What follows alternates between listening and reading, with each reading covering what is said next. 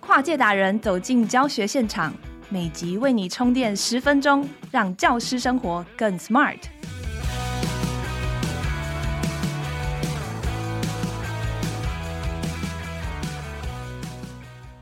Hello，大家好，欢迎收听翻转教育 Podcast《机智教师日常》，我是主持人诗瑜。上一集呢，我们有讲到用九型人格来认识自己的一些情绪，认识自己的一些基准点，那再来去了解对方的情绪流动，这是有帮助我们的人际沟通跟互动的，尤其是在校园这个职场上。那今天要来修炼的人际沟通术，是面对他人的闲言闲语，我们如何去转念调节情绪呢？我们一样请到中华点亮生命教育协会秘书长彭川云老师来跟我们分享。老师好，嗨，诗雨好，大家我又来了。老师有很丰富的内容要带给我们了，那我就话不多说，直接切入重点。真实现场的老师实际有的提问，他是这样问的哦：工作职场负能量有点太多，不管是同事之间的酸言酸语啊，或者是八卦等等，那他觉得自己是需要情绪出口的，但是呢，又不能跟职场的好朋友抱怨，担心这样会传一传，传入长官的耳中。那如果跟其他的朋友抱怨，他们可能也不懂。那这样要怎么去面对跟自处呢？那要怎么样舒压呢？哇，是一个蛮大，但是也蛮具体的疑问哈。嗯，真的感觉是一个很辛苦的过程，有苦又说不出，然后环境的辛苦又一直压下来。哎，是不是要先换工作啊？这么快就劝辞职啊？当然呢、啊，先调整外在环境。外在环境的压力这件事情，如果一直无法解决的话，你已经试了各种方法，也没办法有效舒压，那当然只能把外在的大石头搬开啊。有时候离职是想要提醒自己，虽然走出舒适圈很可怕，不过现在的环境更可怕。所以照顾自己是首要任务。好，所以今天的解方就是大家可以离职喽。谢谢，我们今天机智教师日常就到这边结束。史上最短的机智教师日常。好啦，其实是要跟大家说，今天我们要先理解，如果外在环境不变动的状况下，我们的心境还是有机会松动。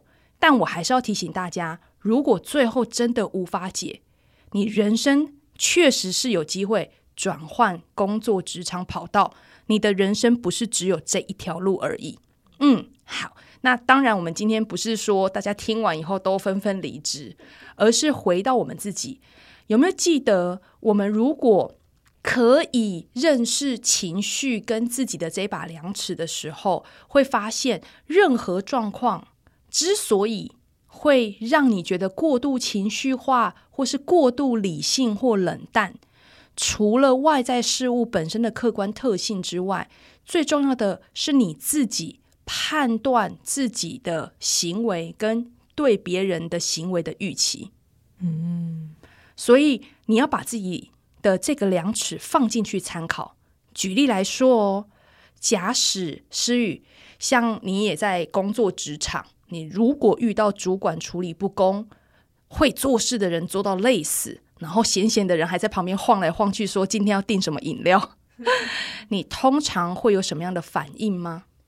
一开始可能心里就是会有一些 murmur 出来嘛，嗯，那就再来判断说，哎，有没有需要跟谁去反映或提醒这件事情吗？嗯，那你真实有做过吗？去跟某人反映吗？嗯，这个情境好像没有到那么，在我身边没有到那么明显，所以我可能比较没有印象，说我真实有去。抗议过，说哎、欸，某某人太怎样怎样，这个呃，能者多劳啊，劳逸不均啊，我好像比较没有这样的经验。是，你有没有发现，你其实都默默吞润了？就是当然，我们心里会有不舒服，嗯、然后在自己累到爆炸的时候，也都会觉得好像不应该。可是我们却在此时此刻，还是会经过自己的判断，然后最后收起来。所以你会发现哦，在这个状况之下，晃来晃去的人，他其实没有感觉到自己太闲，主管也没有意识到原来底下有同仁感觉不公。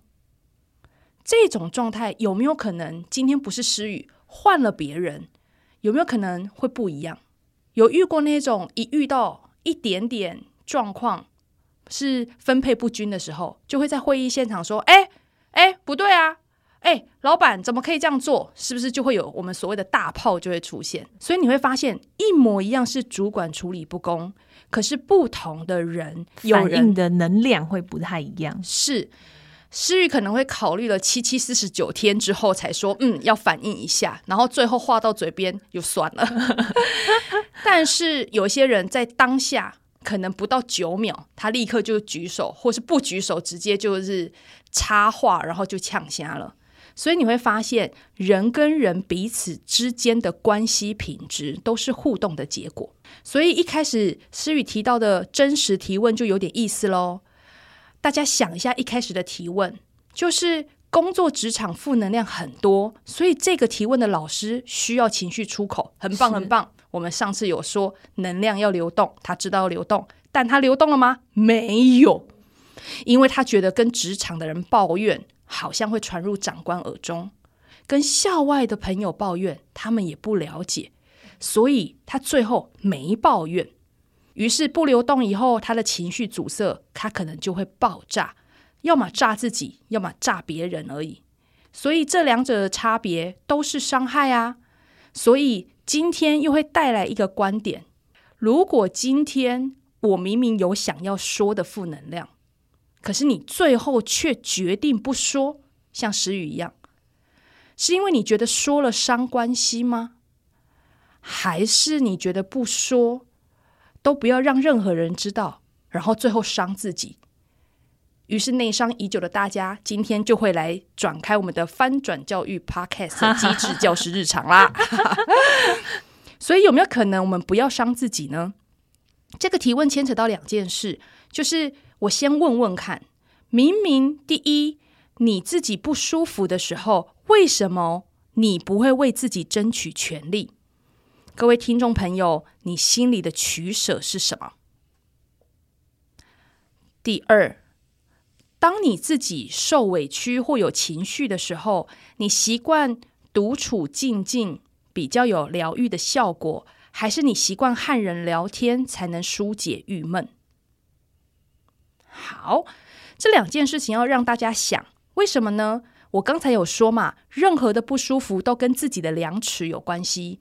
你明明不舒服了，可是你做了一个取舍，你不说哎，所以为什么有委屈却不说？这背后的取舍其实隐含了你自己的内在动机。好，这里我也可以让大家还有诗雨一起来想想看，你的内在动机，我这边列出三个，你想想看哪一个比较像你自己的？我受委屈了，但我却选择不跟学校的人说，是因为 A，比起为自己争取权益，我不想破坏自己在他人或团体当中的形象，还是 B，如果被别人知道自己的真实心意，有可能招来更大的灾难，还是 C，从小做人要随和啊，不要和别人有争论，吵架太麻烦了。我只要没意见，就天下太平。好，不论你选择哪一个想法，每一个想法都没有对错，它都是你人生的取舍。只是里面有一个线索，它其实就是你会针对你的生命会怎么活出来的渴望跟驱力，也就是动机。就跟我们上一次有介绍，呃，人格九型，认识自己的内在很重要。那我们当时有介绍了一个头心腹，就是思考型的头中心，还有感受型的心中心，还有直觉行动的腹中心。那我们今天其实也是利用这样子的模式，让大家更贴近一下自己。你会发现哦，我今天明明有情绪了，却选择不说，是因为背后有更大的动机在吸引着我。A 的动机叫做别人。看待我的形象，B 的动机叫做外面的世界太可怕，我要小心翼翼。C 的动机是，哎，多惹一件事情不是更复杂？少讲少错，不如不说。你会发现，这三个刚好就代表了不停不停的在面对我们的事件的时候，A 会在乎的外面评价，它比较像是心中心、感受型，因为他在乎的是关系，人跟人之间，别人怎么看待我，主管怎么看待我，同事喜不喜欢我。B 比较像是理性的头中心。因为对于别人讲了很多的话，我们都不一定会相信，所以我千万不能让别人发现我真实的状态，以免事情越搞越大条。C 就会很像是面对事情处理比较喜欢单纯化，有一说一，不要再加二了，所以是副中心，比较简单直率、直接明了，直肠子通到底。所以在这里的时候，其实会看见我们今天在做任何取舍的时候，这样的动力影响了我们在做言行判断的时候表现出来的形态，然后这样的形态就影响了你跟别人互动的关系。突然我们在谈沟通，怎么变成任性大会了呢？其实是因为在跟别人沟通的时候啊，必须了解自己是用什么量尺为基础的。所以你才会去衡量这个人讲话怎么那么没礼貌，还是拐弯抹角，这都很有趣哦。因为比如说讲话大咧咧的人啊，就会受不了讲话过于客气的人，就说啊不好意思啊，谢谢你。对方其实很善意，然后呢，大咧咧的人就会说啊干嘛三八哦，很假呢。我们都什么时候的朋友了，在那边假，不要跟我客气啊，不好意思，又来又来。然后讲话很客气的人，有时候就会受伤，想说我没有假，我只是保持一个我觉得比较良好的分际。但讲话大咧咧、比较直率的人，副中心们就会觉得对方，哎，你这样子不就是不把我当朋友吗？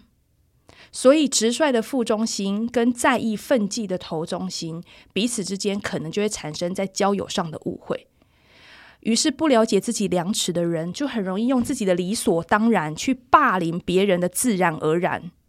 哇，这个是个名言佳句，还押韵。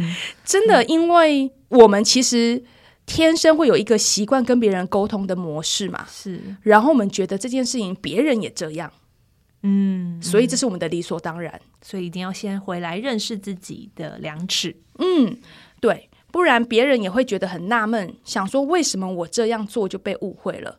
所以回到我们刚刚一开始提到的第一点，当自己有不舒服的时候，你为什么不能为自己争取权利？你心里的取舍是什么？你是重视关系评价的心中心？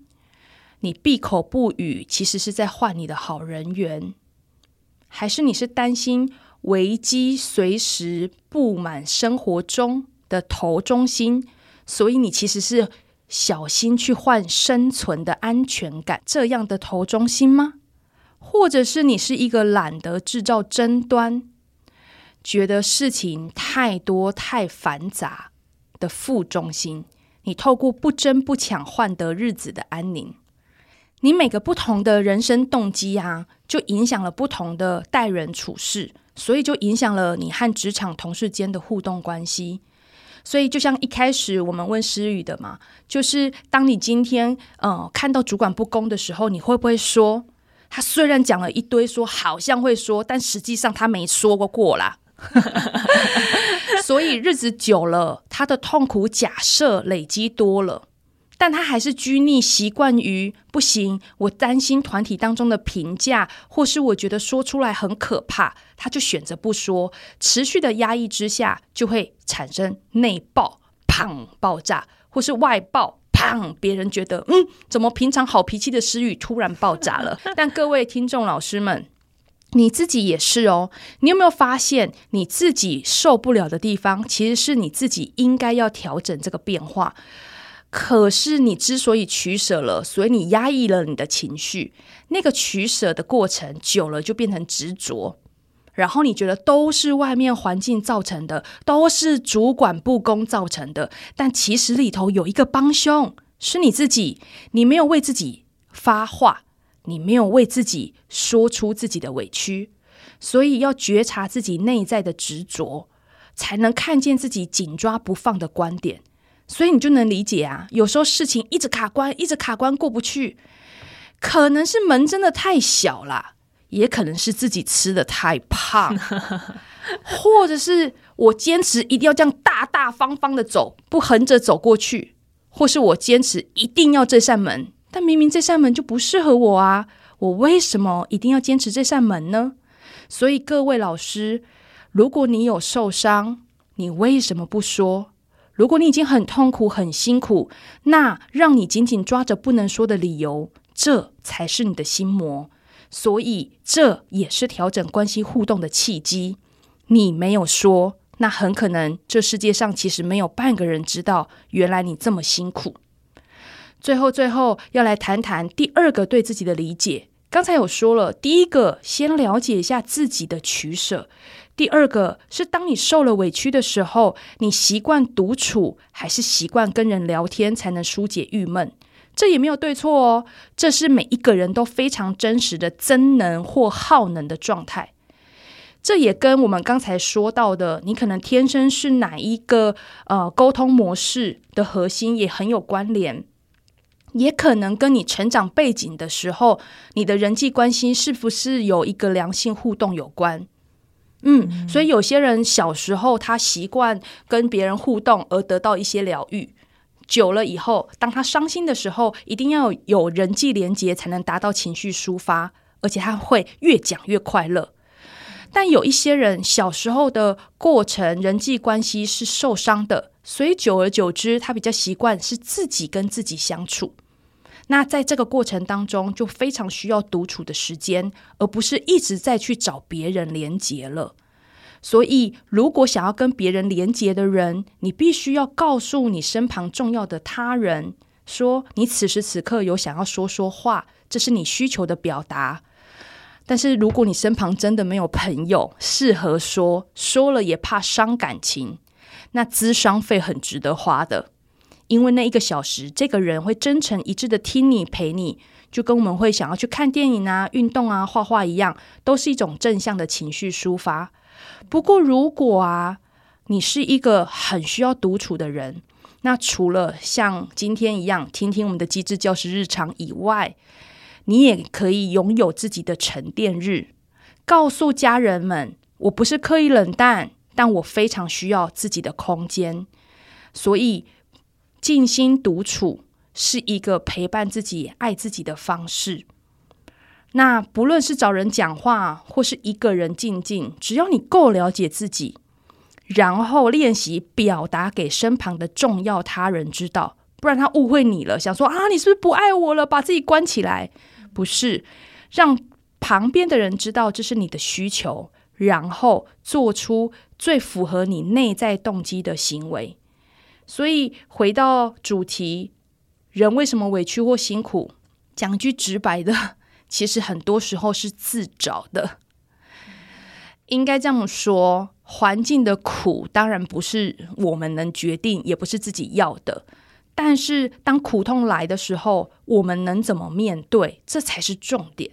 所以我有表达了吗？还是我选择不表达了呢？所以所谓的自找。指的就是是自我选择的过程，所以当你可以回到你自己最渴望的内在动机，了解自己的取舍，或许你会越来越愿意贴近自己想要的表达。那有一些人可能觉得我还是就会选择不表达，那你也能理解，那就是我的选择。